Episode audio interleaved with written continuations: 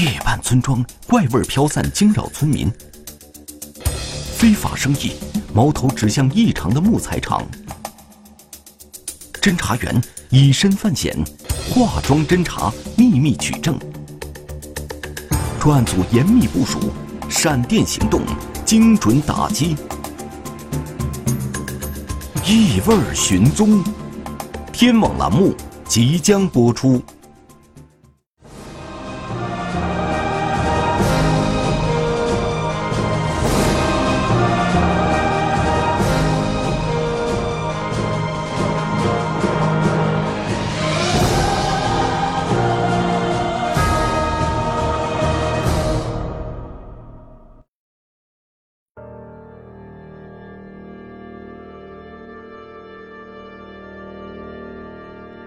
二零一八年春节前夕，桂平市江口镇迎来了返乡大潮，外出打工的年轻人陆陆续续回到老家，他们满心欢喜地回到家乡，热切期待着新春佳节的到来。然而，与这欢快的气氛不协调的是，几天来江口镇东升村的空气中飘散着一种古怪的气味儿。一到晚上的时候。有有有，对面那个风一吹过来，我们呃闻到那个刺那个那那个很臭很臭的味道，嗯，很刺很刺鼻那样子。有个刺的又带臭一点点的味道，那个一般的动物那种时间过长了，那个死亡的味道吧。江口镇位于桂平市东北部，与平南县相邻，处于珠江中游，自古有大黄江口之称，水陆交通十分便利。以前来说嘛，江口是属于说叫小香港，啊，小香港，所以说相对来有码头，啊，相对来都是比较繁繁华了。江口镇一带自然条件优越，盛产林木，尤以桉树为主，所以大大小小的木材厂遍布了江口镇及周边的乡村。木材厂的主要产品是以桉树为主材制作的胶合板，在制板过程中。胶水是主要的粘合剂，所以这里的空气中便时常掺杂着胶水的气味胶水的味道呢，就是有一点刺眼那种。我们闻得出这个是那个塑料胶味嘛。东升村位于江口镇的西面，当地的木材厂也以生产胶合板为主。长期以来，东升村的村民已经适应了空气中的胶水味儿对此也处之泰然。不过，最近一段时间，村民发现空气里夹杂着的古怪气味比胶水味更浓烈、更刺鼻。临近春节，村子里的木材厂大都已经停产放假了，这种古怪的气味又是哪里来的呢？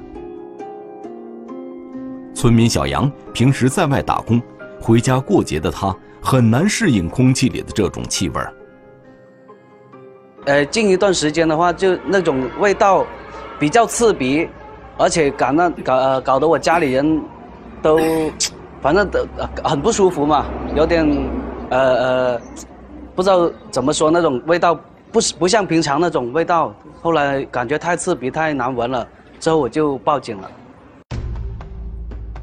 二月十二日，接到群众的报警后。贵港市公安局指派民警到东升村进行走访调查。一头我有个，佢佢豆口啊，啊條友嘅豆口係衝出嚟㗎。他们都是在晚间闻到一个一种很特别刺刺鼻的一个味道。那么这种刺鼻的味道，它跟平时我们，呃，他们平时闻到的一种在木木材厂用到一个胶水的味道是不一样的，它是有点像化学化学物品的一个味道。侦查员从村民的描述中了解到，这种古怪气味的飘散范围大约为方圆一公里，但是大家谁也说不清这种气味具体是从哪个地方飘出来的。唯一确定的是，怪味是晚上传出来的。为了找到怪味的源头，侦查员在天黑之后再次来到东升村。我们也的的确确闻到了这个。很刺鼻的这个化学的味道，我们就隐隐约约的闻到了一股淡淡的氨水味。这种气味的确有别于胶水味胶水中不会有氨水的味道，而这种气味不仅比胶水味更刺鼻，而且还略带腥臭。古怪气味覆盖的一公里范围内，分布着三四家木材厂，这些木材厂都是大门紧闭，一副放假停产的样子。那么呢，通过这个这个味道，我们只能是大范围的确定是在这个几个木材厂之间，但是我们并不能确定它是到底是具体是哪一间。怪味儿究竟来自于哪家木材厂呢？侦查员无法从表面上找到破绽。根据经验，木材厂生产时胶水味儿才会出现，那么生产必然在水电的消耗上有所体现。哪家木材厂偷偷开工呢？用水用电的情况必然不同。我们惊喜地发现呢，其中有一家木材厂是用电量是相当异常的啊，这几天的用电量非常大。这家木材厂名叫新龙木业，位于村子东侧，省道三二三线的路边。从二月十日开始，新农牧业用电量增长明显，这个时间与怪味出现的时间基本吻合。由于当时的情况，春节已经临近了，他们呃基本工人都放假了，那这个这个时候的用电量这么高，是是非常异常的一个情况。新农牧业这家看似普通的木材厂，大门之内一定有什么不为人知的秘密。警方决定展开暗中调查和监控。我们通过望远镜发现，这个木材厂呢，它的一个角落里面，它这个厂房特别加高了两层，是跟其他木材厂是不一样的。一般情况下，木材厂的厂房是没有必要加高的，而且新农牧业。也没有正常生产的迹象。平时这个这个木材厂呢，它门都是紧锁的，就算有人开工，它也是把门给锁上的，非常的隐蔽吧。为了摸清厂区内的情况，一名侦查员装扮成供电局的工作人员，以检查线路为由，敲开了新农木业紧闭的大门。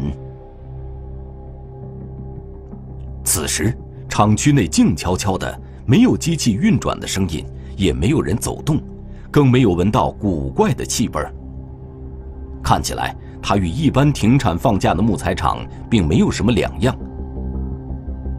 乔庄的侦查员在与看场人闲聊中了解到，这家厂的老板叫潘某宇，不是本地人。这个木材加工厂的老板呢，是一个柳州永安县的人，啊，那么在这个工厂里面打工的也基本都是永安县人，啊，都不是我们本地人。据警方了解，江口镇的木材厂多半都是本地人开的，很少有外乡人在此开厂。工厂内更不会连一个本地的工人都没有。这种反常的情况更加重了侦查员对新农木业的怀疑。这里飘出的古怪气味背后必有蹊跷。排污口秘密取证，找到古怪气味来源。枪亚胺的主要原料就是这个甲胺跟那个磷酮，这个气味就是像那氨。伪装之下，木材加工厂竟在暗中制毒。羟亚胺呢，它是生产我们俗称 K 粉的氯胺酮，这种是一种新型毒品。全天候监视，布控嫌疑人行踪。我们就去把那个摄像头，就是天网嘛，调过来，对准的那个。厂那个门口，对了二十四小时的监控。异味寻踪，天网栏目正在播出。二零一八年二月十三日，一天半的摸排过后，侦查员判断东升村的怪味儿应该就来自于新农木业。为了搜集更多的证据，在夜色的掩护下，侦查员在新农木业的排污口。提取了污水样品，送到检验室进行检验。后来我们通过比对，也跟这个排污口的水里面也检验出了羟亚胺和磷酮的成分在里面。原来，从新农木业散发出的古怪气味，并不是氨水味，而是制造毒品的一种原料——羟亚胺的气味。羟亚胺呢，它是生产我们俗称。K 粉的氯胺酮，这是这是一种新型毒品。只有先生产出羟亚胺，才能够生产出氯胺酮。氯胺呃羟亚胺呢，也是国家管制的这个抑制毒违禁品。因为我们知道这个羟亚胺的主要原料就是这个甲胺跟那个磷酮，它生产出来都有那些气味，这个气味很刺鼻子的那种。这说明新农牧业表面上是个木材加工厂，背地里却在暗中生产毒品。桂平市公安局江口派出所及时把案件移交给了贵港市公安局禁毒大队。此时。春节马上就要到了，新农牧业看起来已经停止了一切生产活动。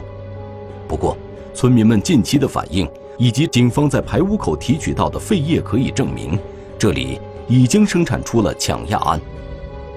那么，这里究竟生产了多少羟亚胺，又销往了哪里？新农牧业的老板潘某宇是否就是幕后主使？这些问题摆在了禁毒大队专案组的面前。如何找到证据？禁毒大队的侦查员把目光集中在监控探头上。距离新农牧业最近的监控探头在大门东北方向三百米左右，省道三二三线的路边。它刚好就对着那条厂房外面有一条公路，就对着那个公路跟路口那里。遗憾的是，由于角度问题，这个监控只能拍到新农牧业门口的公路。无法看到进出新农牧业的车辆以及厂区内的情况。如何观察这个戒备严密的厂区？这个探头能否利用呢？侦查员决定要在这个探头上做足文章。我们就去把那个摄像头，就是天网嘛，调过来，对准到那个厂那个门口，对它二十四小时这监控。二月十四日，农历腊月二十九。这天早上六点半，在对新农牧业大门的实时监控中，侦查员发现一辆车从新农牧业厂区内开了出来。由于监控探头距离厂区大门较远，监控画面无法显示车牌及车内人员情况。沿着这辆车行驶的方向，侦查员迅速调取其他卡口的监控，信息很快得到确认。这是一辆悬挂桂 B 尾号九六号牌的蓝色别克商务车，隶属于柳州市荣安县的一个出租车行。循线追查，租车人的信息也从租车行反馈回来。实际租车人是一个柳州市荣安县的一个廖某，实际驾驶人呢是一个是一名来自这个江苏的一个周某。警方从租车行了解到，廖某帆从一月底就开始租用这辆车了。二月三日，廖某帆入住在桂平市的一家酒店，住宿记录显示，当时与其同住的是江苏人周某。经过照片比对，侦查员确认这个周某正是蓝色别克商务车上的驾驶员。那么，通过这个行驶轨迹，我们发现这辆车租了车以后，它主要行驶的就是柳州市永安县，啊，到我们这桂平市江口镇东升村两地进行来回。此时。这辆蓝色的商务车正在向柳州方向行驶，警方决定一方面通过沿路监控追踪它的行驶轨迹，一方面从距离东升村二十公里的紫金镇展开跟踪，观察车上人员的一举一动。二月十四日中午时分，经过五十多公里的跟踪，这辆蓝色别克商务车进入了来宾市武宣县境内，发现，在武宣县的一个高速入口附近。有一辆无牌的面包车，在路边，然后这辆别克商务车到了以后，跟这个面包车上人交流了一下，然后别克商务车下来两个人，然后手上拿着用蛇皮袋装的不知道是什么东西，然后就搬上了这个面包车上面。由于不确定廖某帆和周某往面包车上搬的是什么东西，也无法确定面包车上人员的身份，为了避免打草惊蛇。侦查员决定先不对面包车采取行动，而是继续跟踪这辆别克商务车。同时，警方围绕廖某帆和周某两人的社会关系展开了调查。那我们发现他跟一些江苏籍的、跟一些永安籍的人员啊，都有一些比较密切的来往。然后他们有几个一起来桂林住，一起离开，我们觉得行迹非常可疑。在与周某同住的人当中，侦查员还发现了一名有制毒前科的人员。这个周某，呃，在无论是在桂平还是在永安县，他都有一个叫刘某伟的人跟他一起住宿，一起离开。那么呢，我们侦通过侦查发现，这个刘某伟是有一个制毒前科的。警方分析，这个制毒团伙很可能已经在东升村新农牧业完成了第一次制毒生产。然而，毒品是否已经流向市场？厂区内是否还存有毒品？团伙成员又有多少人？这些情况警方还不得而知。目前看来，针对这起案件的侦查取证将是一个浩大的工程，而且警方的所有行动必须在极为隐秘的条件下进行，不能引起一丝风吹草动，否则将前功尽弃。分析研判。警方决定守株待兔，成本没得回，感觉到第一次生产肯定会生产第二次，然后他才能赚到那些钱嘛。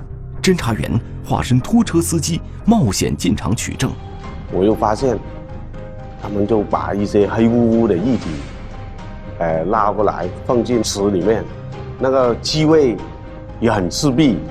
蠢蠢欲动，木材厂又要变身制毒车间。我们当时就推断，这个制毒团伙就开始开始制造这个制毒物品了。意味寻踪，天网栏目正在播出。二零一八年二月十四日，农历腊月二十九，侦查员对新龙木业驶出的蓝色商务车进行了跟踪，车上的廖某帆和周某在武宣县高速路口与一辆面包车碰头。这很可能是一次毒品交易。廖某帆、周某、刘某伟已经进入警方视线，警方随即调查了他们的银行账户，其中刘某伟的银行账户果然有异常的资金往来。当时就是在这个二月十四号之后的两天，这个刘某伟就给这个黄某飞转了二十万元，我们怀疑这就是这个。制毒物品卖出去以后的钱。黄某飞，江苏盐城人，有制毒前科。刘某伟在这个时间给黄某飞转账，说明黄某飞可能也参与到了这个制毒团伙中。从新龙木业用电变化的时间上推算，警方分析这个制毒窝点可能刚刚投产没多久。生产第一批那个成本跟那个原料啊什么，呃，买原料的钱可能就还没收回来，成本没得回。感觉到第一次生产肯定会生产第二次，然后他才能赚到那些钱嘛。于是，警方决定继续重点监控新农牧业，静观其变。从二零一八年除夕到大年初七，整个春节期间，新农牧业厂区内空无一人，东升村空气中的异味也不见了。二月二十四日正月初九上午，一辆小轿车驶入新农牧业的厂区。通过对车辆行驶轨迹倒查，侦查员发现前一晚这辆车里的三个人住在桂平市的一家酒店。酒店住宿记录显示，这三个人分别叫潘某宇、蒙某全和秦某乐，而潘某宇正是新农牧业的老板。侦查员无法观察这三个人在厂区内的活动情况。不过下午三点多钟，他们又开车出门了。他们镇。一个务工的地方，发现了他们两人要找两名啊劳动力进厂里面帮忙处理一些东西。潘某宇等人要找一名开挖掘机的师傅，在新农牧业厂区内进行挖掘作业。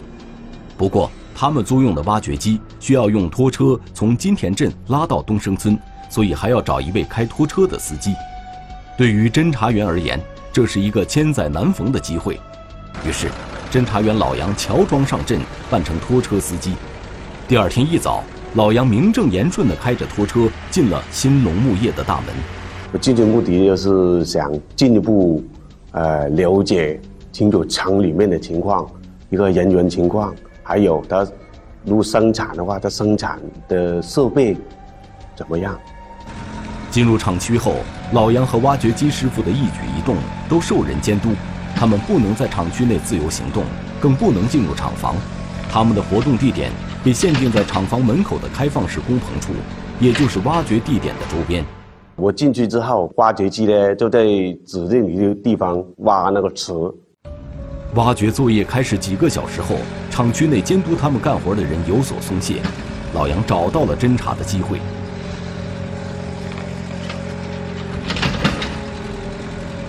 他透过窗户对厂房内的情况进行了一番观察。在将近六千平米的厂房内，除了几堆木板和几个铁架子外，其余的地方都是空荡荡的，并没有木材加工的设备。在厂房的东南角还建有一个小厂房，这个房中房就是侦查员在外围观察时看到的被加高两层的部分。这个被加高的小厂房门窗紧闭，看不到里面的情况。在新龙木业四百米外，一栋四层楼的楼顶，另外的侦查员正密切关注着厂里的动态。一旦老杨的身份暴露，遇到危险的话，他们将第一时间冲进厂区。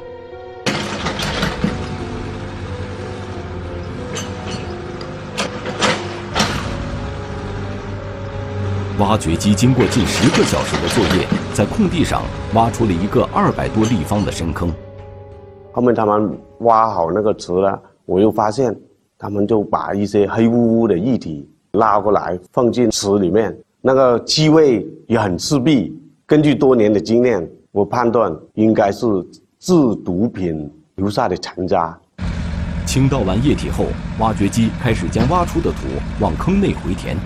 这时，老杨以要方便为由，偷偷地走到了厂房侧面犄角处，这儿的水池里有遗留的废液。就是趁他们厂里面的人不注意的时候，我就拿了个矿泉水那个瓶子，偷偷的弄了半瓶那个液体。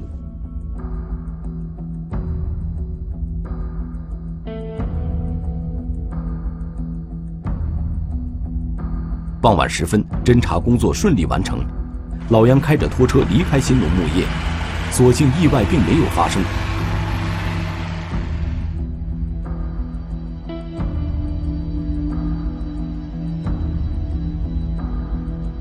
在老杨带回的半瓶液体里，警方同样检测出了羟亚胺的成分，这说明厂区院里填埋的就是生产毒品产生的废液。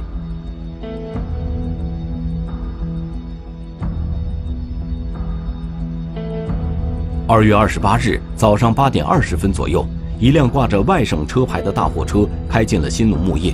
当晚七点十四分左右，又一辆外省车牌的大货车开进厂里。当时我们觉得这两辆车十分的诡异吧，毕竟这个是一个木材加工厂，如果它需要木材，其实我们本地就有很多木材。但是这两辆物流车，我们通过这个卡口和视频排查发现，是两辆外地车辆、外省的车辆，然后也是全程走高速过来的，啊，然后装的东西也是比较大型，它不像是木材厂需要的东西。警方通过卡口监控查询了两辆大货车的行驶路线。这两辆货车都是从桂平西收费站进出桂平市的。收费站的车辆载重记录显示，在进出桂平市时，两辆大货车的载重有明显的变化。这两辆车通过前后这个这个数据我们比对啊，发现，啊进入这个厂区以后，他们至少是卸了约十吨的东西，啊，我们当时就怀疑，这是不是就是制毒的一个物品的原料？接下来的几天里。新农木业每天都会有车辆进进出出，但是厂内并没有开工的迹象。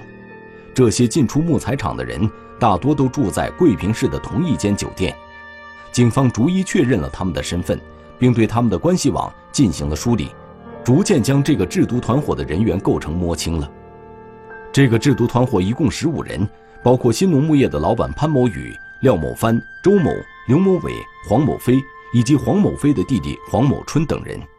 这个廖某凡呢，他是主要组织策划者之一，主要负责啊寻找制毒的工厂，还有寻找工人，还有负责销售生产出来的枪亚胺。刘某伟呢，他就负责采购生产的设备，还有生产的原料，还有制造毒品的师傅。同样有制毒前科的黄某春，在团伙中担任技师，专门负责安装设备和提供生产羟亚胺的技术指导。三月四日晚上，黄某春现身新农牧业。当晚十点多，厂区出现了异动。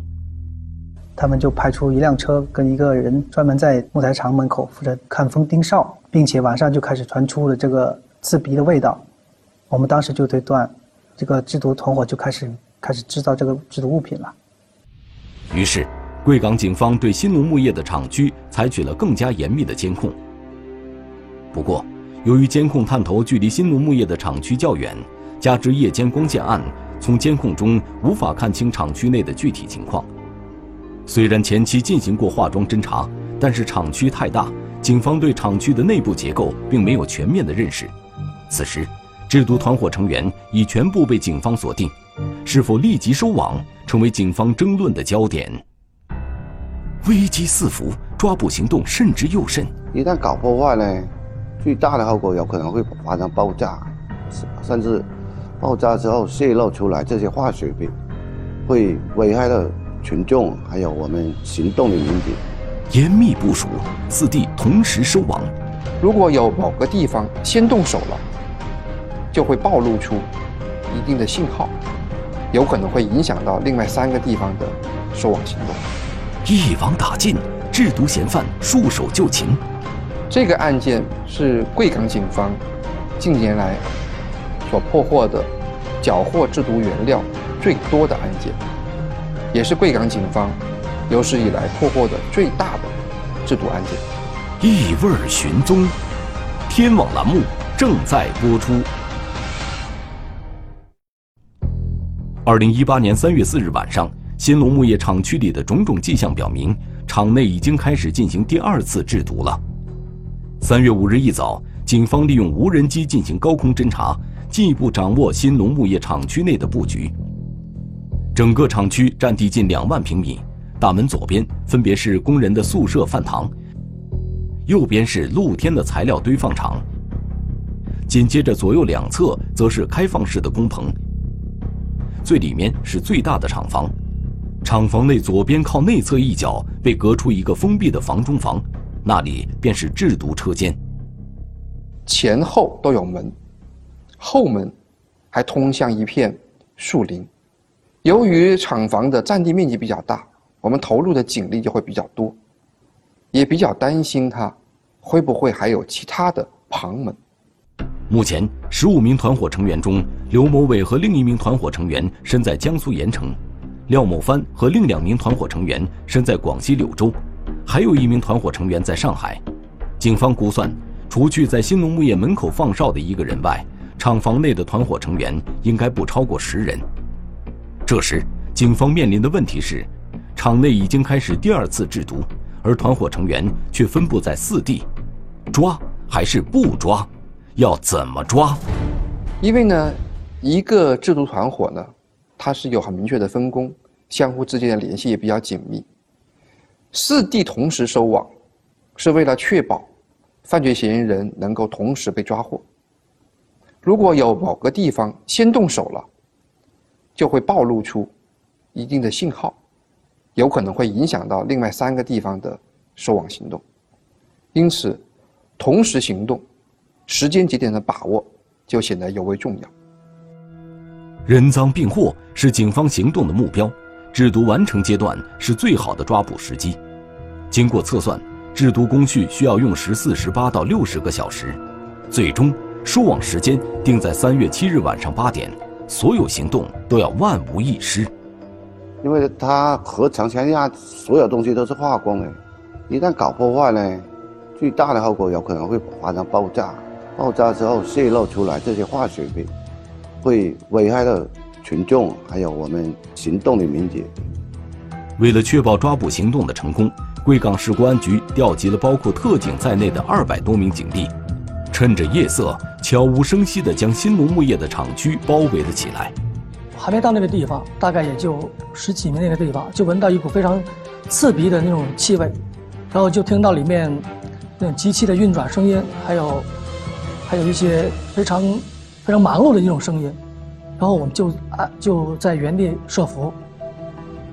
晚上八点，抓捕行动准时开始。警方首先要打掉在厂区门口放风的人员。所以说，这个放风的是由我们来抓捕。只有我们抓捕成功，这个放风了，然后特警才冲到呃这个木业厂里面去。好，好，三打两个车，三出来，好，开开开门，报答报答报答，回头，因为当时怕他这个放风的有对讲机，如果他有对讲机的话，一通缉里面的话就很麻烦，所以说我们是呃迅速的呃在那里将他控制住了。在控制住放风人员的同时，几名特警队员也敏捷地翻越过三米多高的铁门，从里面把大门打开。其他行动队员鱼贯而入。正面正面正面冲啊！正面正面正面！这人抓这人了！啊，控制住控制住！厂房里面灯火通明，溢满了刺鼻的气味儿。安装在厂房中间的五台大型制毒反应釜正在运转着，旁边摆满了塑料罐。看到大批全副武装的警察突然出现在眼前，制毒人员顿时呆若木鸡，不知所措。然后冲进去之后，就发现里面已经乱作一团了，有七八个人这样子。有，然后我们就马上就把他们制服。有两个人看到我们冲进来，他们就从后门跑跑出去了。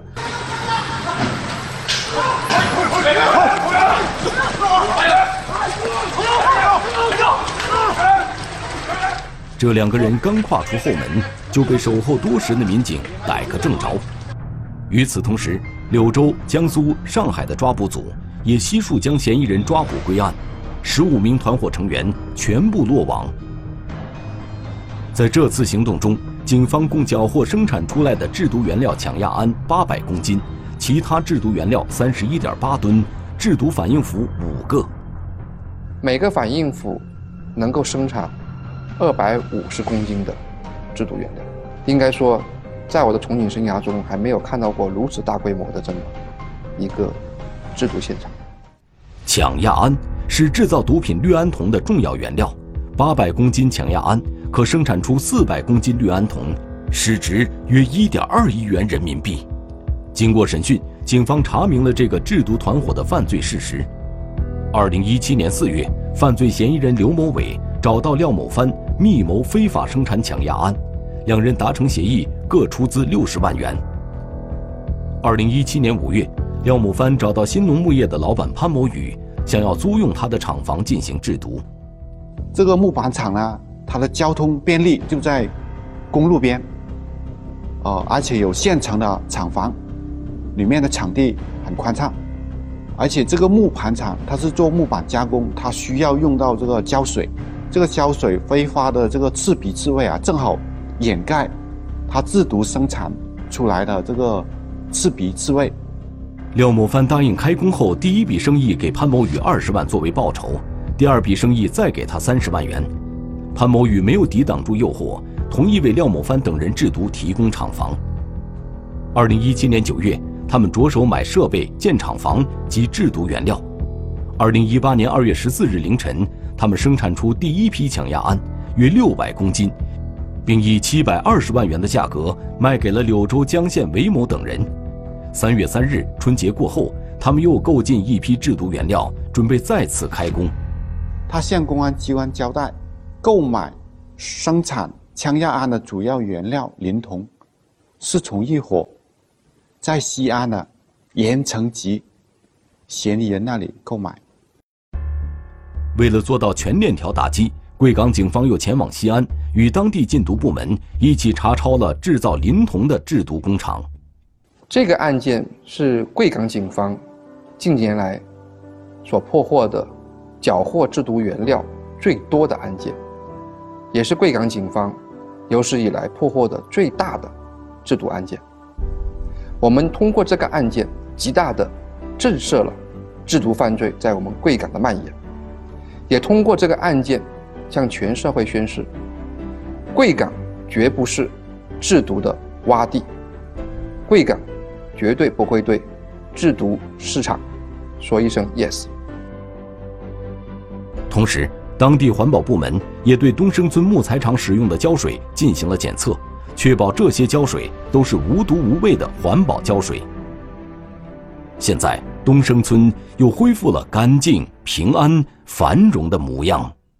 中华人民共和国公安部 A 级通缉令：亚多，男，一九八零年十二月二十二日出生，户籍地四川省阿坝县若呵河牧场牧业组贾洛桑，身高一点七五米左右，体重八十五公斤左右，圆脸，肤色较黑。左侧嘴角下方有一约三厘米长疤痕，身份证号码五一三二三一一九八零一二二二零三一三。对发现线索的举报人，协助缉捕有功的单位或个人，公安机关将给予十万元奖励。